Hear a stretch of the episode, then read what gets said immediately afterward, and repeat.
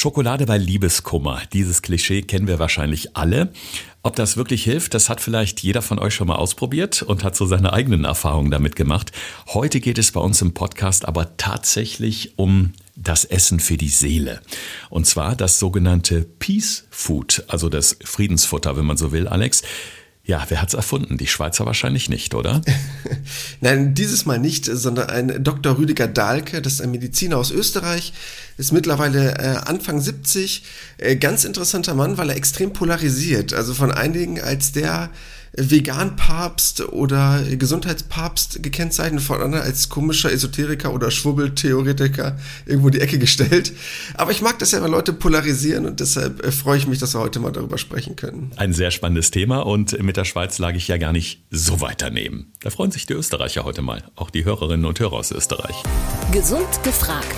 Fünf Tipps für deine Gesundheit mit TV-Reporter Thorsten Slegers und Personal Trainer Alexander Nikolai. Damit ganz herzlich willkommen zu Folge 101. Wir sind ja seit der letzten Folge dreistellig im Podcast und freuen uns auch sehr, dass unser Kooperationspartner, das Evangelische Klinikum Niederrhein, diese Reise hier im Podcast mitgeht. Heute wollen wir auf eine ganz besondere ja, Serviceaktion hinweisen. Und zwar ist es die ASV. Wenn man da mal auf die Internetseite schaut, das ist die ambulante Spezialfachärztliche Leistung. Dahinter steht einfach, dass Patientinnen und Patienten mit seltenen Erkrankungen im Rahmen der ambulanten spezialfachärztlichen Versorgung dort behandelt werden. Und das Ganze wird auch von der gesetzlichen Krankenkasse getragen. Das Klinikum ist ja mit den verschiedenen Fachbereichen nahezu auf jede Richtung ausgelegt. Also von da auch nochmal die klare Empfehlung an euch alle.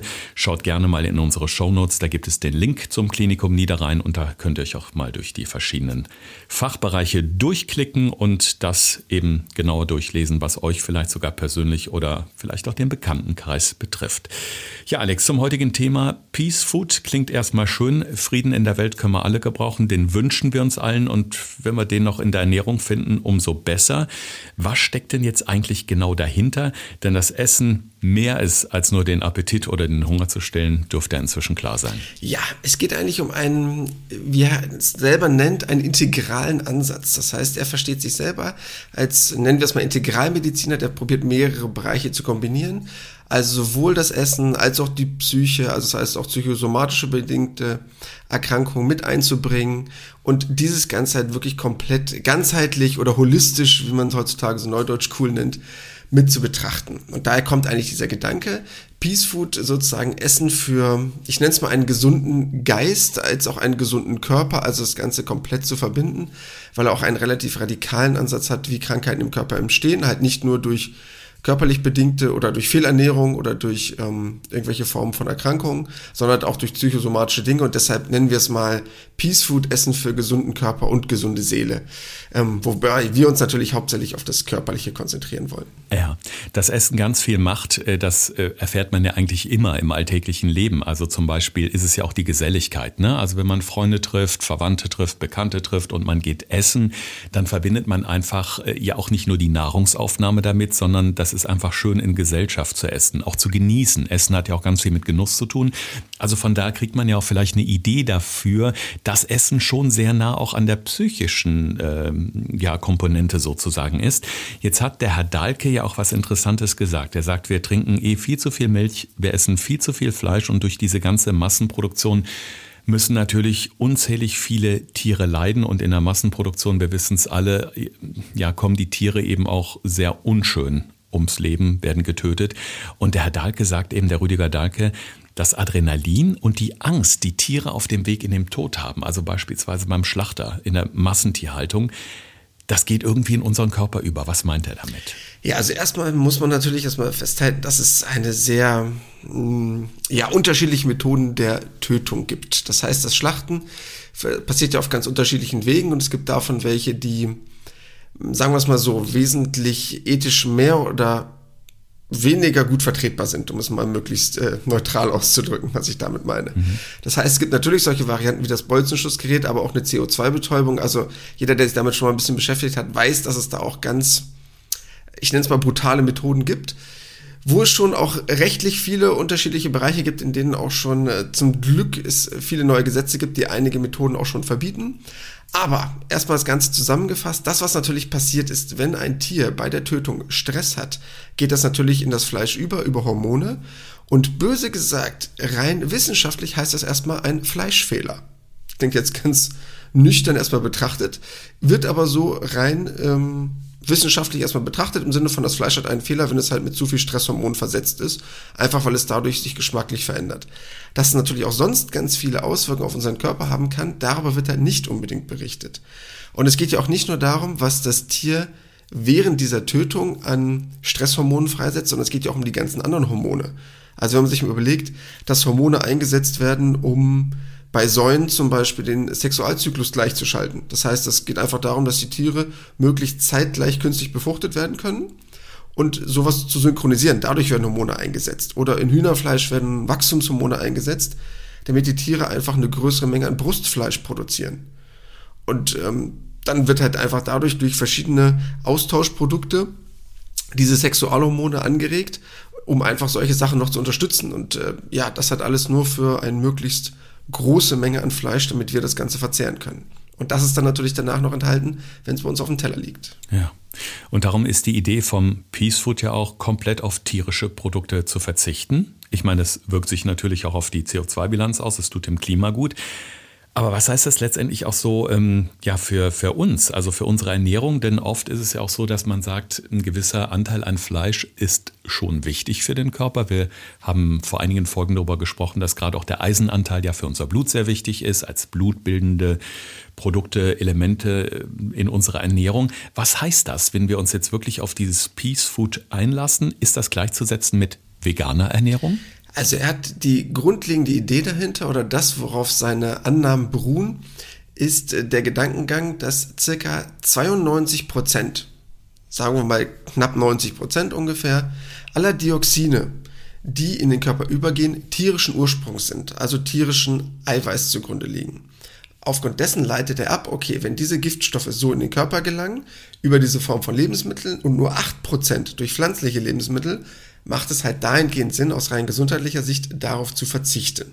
Das ist quasi erstmal die grundlegende Basis. Da gibt es auch verschiedene Untersuchungen zu, auch von der Harvard Medical School, also auch von anerkannten Universitäten, dass es einer gewissen Art und Weise stimmt. Ich möchte nur erstmal schon mal vorab eine Lanze brechen und das ist ein bisschen schwierig, nämlich in diesen einzelnen Studien. Ich habe nämlich wirklich einige davon durchgelesen. Ähm, was das Ganze angeht bezüglich der Betrachtungsweise. Denn man muss natürlich jetzt unterscheiden, wenn Leute angeben in gewissen Bögen, was sie essen, in Befragungsbögen, das Ganze ausfüllen. Es gibt natürlich einen Unterschied auch zwischen tierischen und tierischen Lebensmitteln, um es mal ganz einfach auszudrücken. Das heißt, es macht einen Riesenunterschied, ob ich die gesunde äh, Hähnchenbrust vom Biobauern mir hole oder ob ich halt äh, dann den letzten äh, Burger esse von dem ich nicht weiß, was da wirklich drin ist. Oder den Saumagen oder äh, sonst was für verarbeitete Lebensmittel aus dem tierischen Bereich. Das heißt, das ist schon erstmal ein ganz wichtiger Punkt. Das ist halt leider nicht immer so gut aufgeschlüsselt. Das heißt, es gibt halt nochmal tierisch und tierisch. Aber natürlich, wie ich gerade eben meinte, die grundlegende Idee ist es, überhaupt auf tierische Lebensmittel zu verzichten, um die Entstehung von Krankheiten zu reduzieren. Mhm. Das heißt, äh, welche Krankheiten würdest du jetzt da äh, in erster Linie sehen? Also für was wird sich das positiv auswirken? Also abgesehen vielleicht jetzt vom Übergewicht, wenn ich viel ungesundes, fettiges Fleisch esse beispielsweise? Ja, also er geht grundsätzlich davon aus, dass natürlich dadurch hohe Entzündungswerte im Körper entstehen können, die ganz stark zum Beispiel Krebserkrankungen, Diabetes und Co. verursachen können. Das, was dabei wichtig ist, dass wenn ich es probiere, komplett auf tierische Lebensmittel zu verzichten und in diesen Bereich von veganer Ernährung reingehe, dass ich mir natürlich auch da Gedanken machen muss, was ist gesund. Denn äh, bestes Beispiel, Rotwein und Zigarren sind auch vegan. Mhm. Ne? Also wenn man sich darüber Gedanken macht, könnte ich natürlich mich auch so ernähren. Das heißt, was er damit auch meint und was auch ein ganz wichtiger Aspekt ist, den ich gerne voranschicken möchte, dass es eine vollwertige Ernährung ist. Das heißt, wenn ich auf solche Formen von Lebensmitteln zurückgreife, dass es halt nicht Wein, Zigarren und Weingummi ist ähm, oder irgendwas anderes, wo ich jetzt sagen kann, ja, ich bin ja vegan unterwegs und esse jetzt den letzten Quatsch, sondern dass es auch wirklich vollwertige, hochwertige, pflanzliche Produkte sind. Das ist, glaube ich, ganz entscheidend voranzustellen. Jetzt sagtest du eben schon, er polarisiert natürlich sehr mit seiner Idee oder mit seiner Theorie vom äh, Peace Food. Ich meine, auf der einen Seite kann ich mir vorstellen, dass natürlich die Lebensmittelindustrie, äh, wie man so schön sagt, einen Riesenhals auf ihn hat, weil er natürlich gegen viele Produkte redet. Auf der anderen Seite gibt es wahrscheinlich auch andere Ernährungsmediziner oder Wissenschaftler, die sagen, das, was der Mann da verbreitet, ist totaler Humbug, oder? Ist man sich da sehr einig im Großen und Ganzen. Ja, das Interessante ist, dass viele Sachen, die er propagiert, ja grundsätzlich erstmal gesund sind. Das heißt, wenn ich jetzt sage, okay, ich probiere auf tierische Produkte zu verzichten oder das ein bisschen einzudämmen, meistens essen wir eh viel zu viele tierische Produkte. Wenn ich dann probiere, mich natürlich vollwertig zu ernähren mit einem hohen ähm, Ballaststoff- oder Gemüseanteil, oder gleich kommen wir vielleicht nochmal zu diesem Punkt, was das frische Gemüse angeht oder was das äh, regionale, saisonale angeht, ist das ja grundsätzlich erstmal sehr gesund. Das heißt, ähm, er bietet ja wenig Angriffsfläche dafür. Er hat halt nur noch ein paar zusätzliche abstruse Geschichten, die damit drin sind, die vielleicht viele Leute nicht unbedingt sofort wahr, wahrnehmen oder vielleicht noch nicht unbedingt in der Wissenschaft so angekommen sind, wo man sich halt noch drüber streiten kann. Und er selber erwähnt halt auch nicht unbedingt die eventuellen Nachteile dieser Ernährung. Also, dass man es halt schaffen muss, durch rein vegane Ernährung überhaupt seinen Eiweißanteil zu decken. Und dass pflanzliches Eiweiß nicht so hochwertig ist wie tierisches Eiweiß. Auf solche Sachen geht er halt selber nicht ein. Also, er erzählt halt hauptsächlich seine Vorteile, aber nicht die vielleicht zu erwartenden Nachteile. Und das ist das Einzige, was mich so ein bisschen gestört hat, dass man nämlich dann auch darauf hinweisen muss, du, ich finde meine Ernährung voll super. Wenn du das aber machst, musst du dir Gedanken machen, wie du das auch hinkriegst im Alltag, weil so einfach ist es nicht. Und ähm, deshalb ist das so ein Punkt, da würde ich so ein bisschen intervenieren. Grundsätzlich finde ich, ist es natürlich eine tolle Idee, dass man sagt, man möchte einfach das Tierleid äh, minimieren. Ich kenne das selber, wenn ich auf der Autobahn unterwegs bin und mir zerreißt es immer das Herz, wenn ich dann diese Tiertransporter sehe und man sieht so diese kleinen äh, Schweineschnuten so durch die Gitterstäbe rausgucken und schnüffeln. Ich habe mich irgendwann dazu entschlossen, ich esse beispielsweise keinen Aufschnitt mehr, der so abgepackt im Supermarkt liegt. Also diese günstigen Schinkenwurst oder was auch immer, weil ich einfach sage, ich möchte es einfach nicht unterstützen. Natürlich esse ich hin und wieder Fleisch, aber gucke dann halt schon auch eher, wo es herkommt. Ähm, was ich ganz interessant finde, von äh, was Menschen berichten, die also nach diesem Prinzip vom Peace Food leben und eben versuchen, weitestgehend oder sogar ganz auf tierische Produkte zu verzichten, die schildern so ganz interessante Erfahrungen. Also die einen sagen, seitdem ich das mache, habe ich gemerkt nach so ein paar äh, Monaten, dass sich mein Geruchssinn deutlich verbessert hat und äh, fast überwiegend äh, heißt es, es wird die Stimmung spürbar erhellen. Also es würde tatsächlich sich positiv auf die Psyche auswirken. Ja, super spannender Aspekt, weil wir hatten ja auch schon mal häufiger über das Thema gesprochen. Ich sag mal, Essen für gute Laune. Und natürlich, wenn ich es schaffe, mich sehr pflanzlich zu ernähren und jetzt viele Sachen mit reinbringe, wie zum Beispiel die Hülsenfrüchte, bekomme ich halt viele Lebensmittel in meinen Körper hinein, der tendenziell gute Laune mit verursachen kann. Und deshalb ist das ruhig so ein Punkt, ist natürlich schwierig zu vergleichen, weil man ja den Menschen einmal so und einmal so haben müsste. Äh, und äh, natürlich gibt es noch viele Einflussfaktoren, ob heute der Chef dich einmal angeschrien hat oder du heute mit dem Auto zugeparkt wurdest oder im Stau standest. Also, ne, was die Stimmung alles beeinflusst, kann ich nicht nur auf die Ernährung im positiven oder negativen Sinne schieben. Aber es sind auf jeden Fall spannende äh, Berichte und was das Thema Geruchssinn angeht, auch super spannend, weil es da viele Beobachtungen gibt. Äh, dass Leute berichtet haben, ja, seitdem ich mich so ernähre, habe ich eine wesentlich bessere Wahrnehmung meiner Umgebung. Also es sind schon spannende, interessante Aspekte, die leider jetzt nicht alle durch Studien komplett belegt wurden, aber es sind zumindest Beobachtungen und ähm, ist ja auch ein wichtiger Punkt, äh, sich darüber mal Gedanken zu machen. Ja, und das Interessante ist ja, dass wirklich sehr viele äh, Menschen eben einhellig davon sprechen, dass die Stimmung deutlich besser geworden ist. Also von daher kann man ja davon ausgehen, dass auf jeden Fall die Ernährung dann sehr, sehr großen Einfluss hat. Jetzt ist das klassische deutsche Gericht ja meistens Fleisch, Beilage, im besten Fall noch ein bisschen Gemüse oder Salat dazu, wenn es denn halbwegs ausgewogen läuft. Aber wenn ich denn auf das Peace Food gehe, ähm, wo orientiere ich mich denn am besten ran? Gehe ich dann am besten so grundsätzlich in Bioläden und kaufe Fairtrade-Produkte oder zum heimischen Bauern? Da muss man auch immer so ein bisschen gucken, ne? was gibt der Geldbeutel her? Muss es überhaupt teurer sein als der Einkauf im Supermarkt? Das sind ja so Fragen, die sich da erstmal auftun bei vielen. Ja, also natürlich ist wenn ich es probiere, auf Fleisch zu verzichten, schon mal ein relativ hoher Kostenfaktor weg. Das ist klar. Gerade wenn ich auch hochwertiges Fleisch kaufen würde, weißt du selber, was so ein Stück äh, ne, Bio-Hähnchenbrust mhm. kostet. Das ist schon ein ordentlicher Faktor. Aber natürlich muss ich dafür ja Ersatz haben.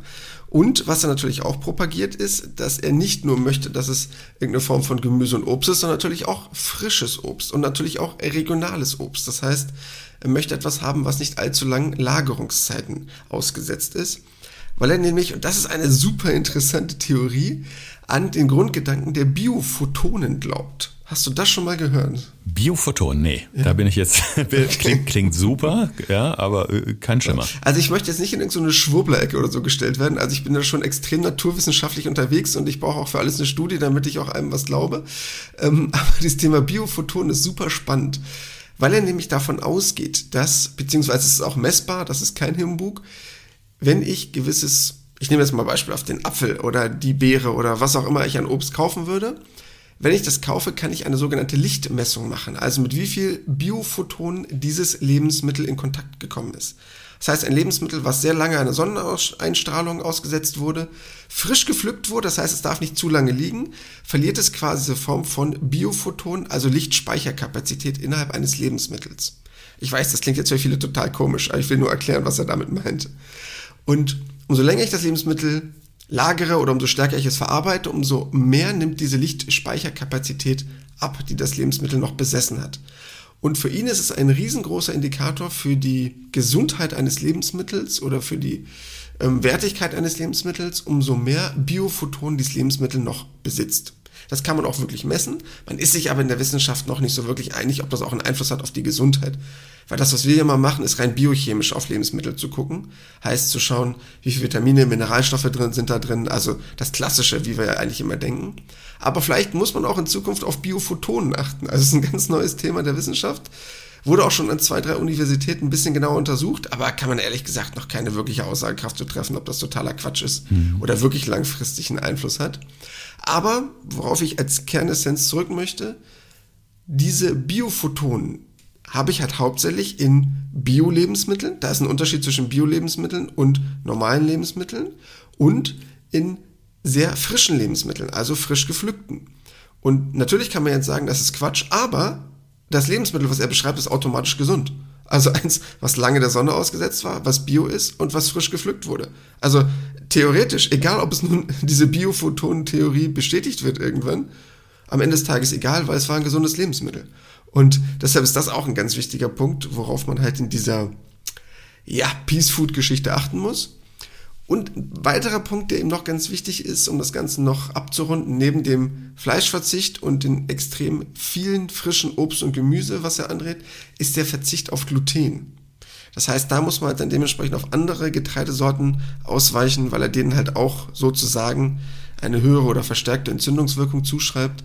Das heißt, da geht es dann zum Beispiel um das Thema so Buchweizen oder Hirse, also um solche Formen von Getreide, um halt auch noch Gluten zu vermeiden. Und dann haben wir es eigentlich so grob umrissen. Ja, auf jeden Fall eine super spannende Geschichte mit diesen Biophotonen. Äh, ich hatte mich jetzt kurz gefragt, ob man es nicht selber irgendwie testen kann, wenn ich mit dem Auto an die Gemüsetheke fahre und mal kurz Fernlicht anmache oder mit der Taschenlampe in der Obstabteilung hänge. Aber wenn man schon mal grundsätzlich weiß, bio, frisch gepflückt und, äh, ne, und regional ist ja auch schon mal was Schönes. Wir haben übrigens auch auf unserer Website, wenn ihr beispielsweise über unseren Insta-Account Podcast Gesund gefragt mal über den Link ähm, geht in der Biografie, da gibt es ja auch unseren Saisonkalender, wo man nochmal nachschauen kann, äh, welches Gemüse, welches Obst hat gerade Saison. Das haben wir auch schon ganz, ganz oft gesagt, dass es natürlich extrem wichtig ist, auch zu gucken, was wächst vor meiner eigenen Haustür, was kommt wirklich aus der Region, was hat wenig Transportweg hinter sich.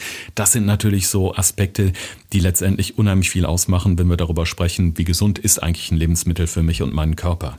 Spannende Geschichte. Und abgesehen davon muss es ja auch nicht zwingend teurer sein, denn wenn ich jetzt zum Wochenmarkt gehe beispielsweise oder zum Bauern nebenan und kaufe mir jetzt nur die Menge an Gemüse, die ich tatsächlich heute für mein Mittagessen brauche, wird's verzehrt, es ist frisch und liegt nicht, weiß ich nicht, in einer 6er oder 8er Packung im Kühlschrank und vergammelter, muss man ja auch mal sagen. Ja, definitiv. Und das ist auch ein Punkt, ähm, gesunde Ernährung, das muss man leider wirklich sagen, ist schon ein bisschen teurer als die klassische Ernährung vielleicht. Aber würde man jetzt dieses Prinzip eiskalt durchziehen und würde sich wirklich probieren, vegan zu ernähren, ähm, ist es natürlich garantiert mit ein bisschen mehr Zeitaufwand verbunden. Nicht unbedingt, was die Rezepte angeht, aber halt einfach den Einkauf, weil ich dann natürlich schon darauf achten will, wenn ich immer alles regional, saisonal und frisch haben will, muss ich mich einmal damit auseinandersetzen, zu irgendeinem Markt zu fahren oder zum Bioladen, wo ich halt auch frische Produkte bekomme. Das ist halt ganz wichtig, dass ich nicht alles als TK kaufe, auch wenn das mittlerweile nicht mehr so schlimm ist, aber um jetzt diesem Prinzip von Peace Food unbedingt entsprechen zu wollen.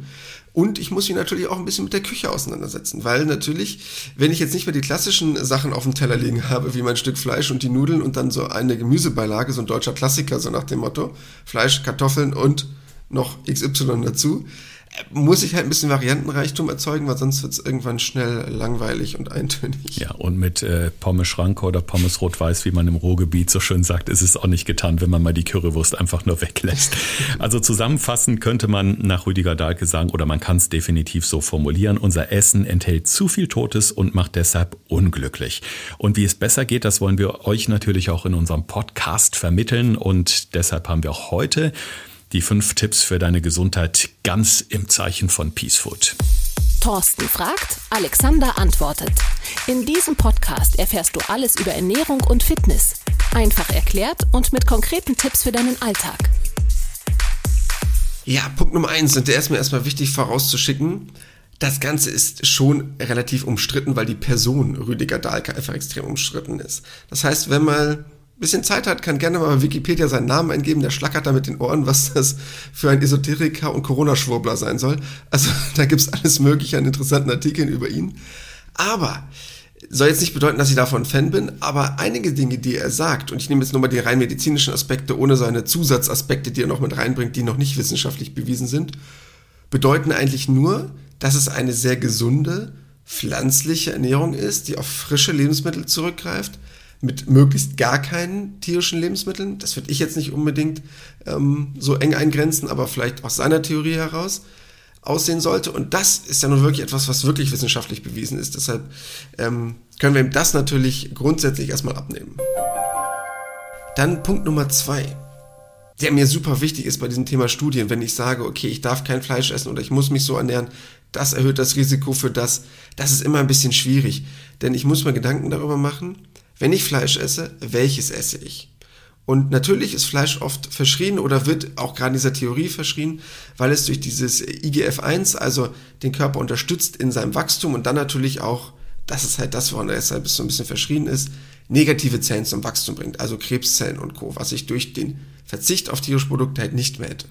Aber wo Wachstum ist, gibt es natürlich auch positiven Wachstum. Also was Muskelaufbau angeht, was die Proteinbiosynthese angeht im Körper, das heißt, es gibt ja auch viele positive Aspekte von einem Wachstum und deshalb würde ich das nicht so komplett verteufeln, wie es der Fall ist, weil es gibt, wie gesagt, einen Riesenunterschied, ob ich das Biohühnchen esse oder den gesunden Fisch, von dem ich weiß, wo es herkommt, ne? Stichwort Mittelmeerdiät, wo wir auch schon ein paar Mal gesprochen haben, mhm. äh, oder halt wirklich die fertigen abgepackten Burger, wo der letzte Dreck drin ist. Also Fleisch ist auch nicht gleich Fleisch in dem Sinne.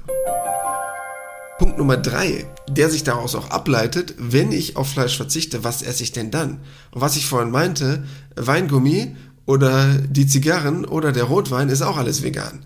Und das helle Stück Toastbrot auch. Also, wenn dann, und ich verzichte auf die eine Variante, muss ich natürlich auf die gesunde Variante zurückgreifen. Das heißt, ich soll halt nicht das Schlechte mit dem noch Schlechteren tauschen.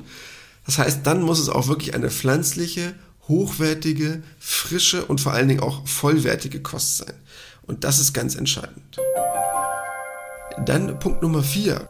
Die Frische, die ich gerade eben schon mal angesprochen hatte, ist ein ganz entscheidender Punkt. Kann man sich gerne ein bisschen drüber schreiten. Wenn euch langweilig ist, googelt mal das Thema Biophotonen. Das heißt, wie frisch Lebensmittel sein müssen, dass sie wirklich etwas für uns bringen.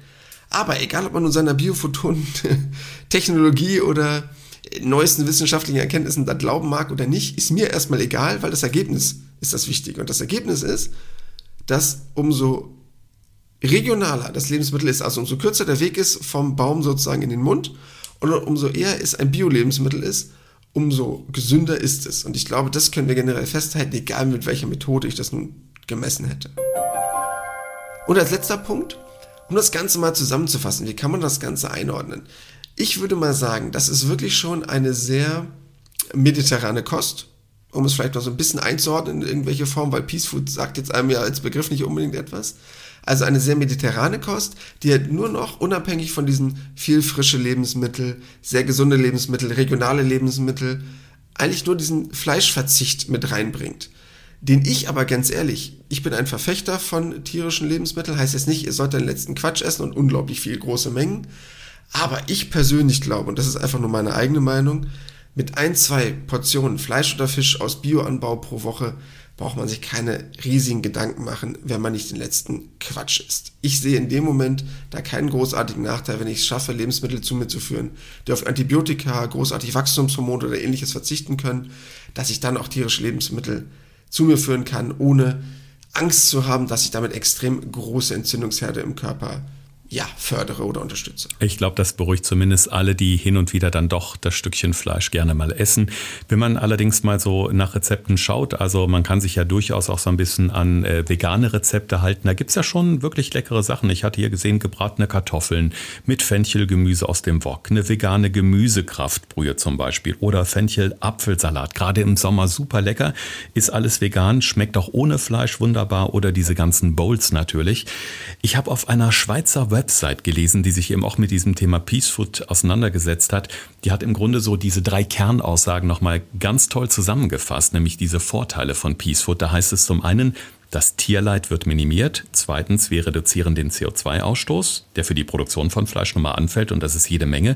Und drittens, und das finde ich auch einen ganz, ganz wichtigen Aspekt, da heißt es nämlich Getreide, dass wir nicht mehr den vielen, vielen Tieren verfüttern müssen, die massenhaft für Fleisch gezüchtet werden, kommt letztendlich den Menschen in den hungernden Ländern zugute. Und das ist natürlich, finde ich, bei allem, was man dem Herrn Dahlke vielleicht sonst so vorwirft, ein ganz toller Aspekt, über den man vielleicht einfach auch mal mehr nachdenken müsste. Ne? Ja, es ist zumindest ein wichtiger Aspekt. Oder wir haben ja gerade in der aktuellen Zeit, je nachdem, wann ihr unseren Podcast hört, da ging es ja auch um die Ukraine und um Getreidelieferungen. Also man sieht ja, was es für Abhängigkeiten, für Interdependenzen innerhalb der Welt gibt, wo gewisse Lebensmittel schon knapp sind oder worauf man in gewissen Bereichen auch angewiesen ist. Und ist, glaube ich, super wichtig, äh, sich diesen Themen auch in der Zukunft immer mehr zu widmen, weil sie halt einen riesengroßen Impact, also ganz großen Einfluss auf äh, unsere CO2-Bilanzen haben werden. Ja, definitiv ein sehr, sehr spannendes Thema. Mehr Informationen gibt es wie immer in den Show Notes zu dieser Episode. Wenn ihr uns gerade bei Apple Podcasts oder bei Spotify hört, dann scrollt einfach mal ein bisschen runter. Könnt ihr mal schauen. Also mein Wort des Tages war heute Biophotome. Ich finde es sehr, sehr spannend und muss mich damit noch mal ein bisschen mehr auseinandersetzen. Ich lerne ja auch in jeder Folge dazu, definitiv. Und dann freue ich mich, Alex, wenn wir uns nächste Woche an dieser Stelle wieder hören. Ja, ich bin gespannt. Ich habe schon ein ganz tolles neues Thema in der Pipeline und äh, darauf könnt ihr schon gespannt sein. Das war Gesund gefragt. Der Expertentalk mit Thorsten Slegers und Alexander Nikolai. Wenn es dir gefallen hat, abonniere gerne unseren Podcast und verpasse keine neue Folge mehr.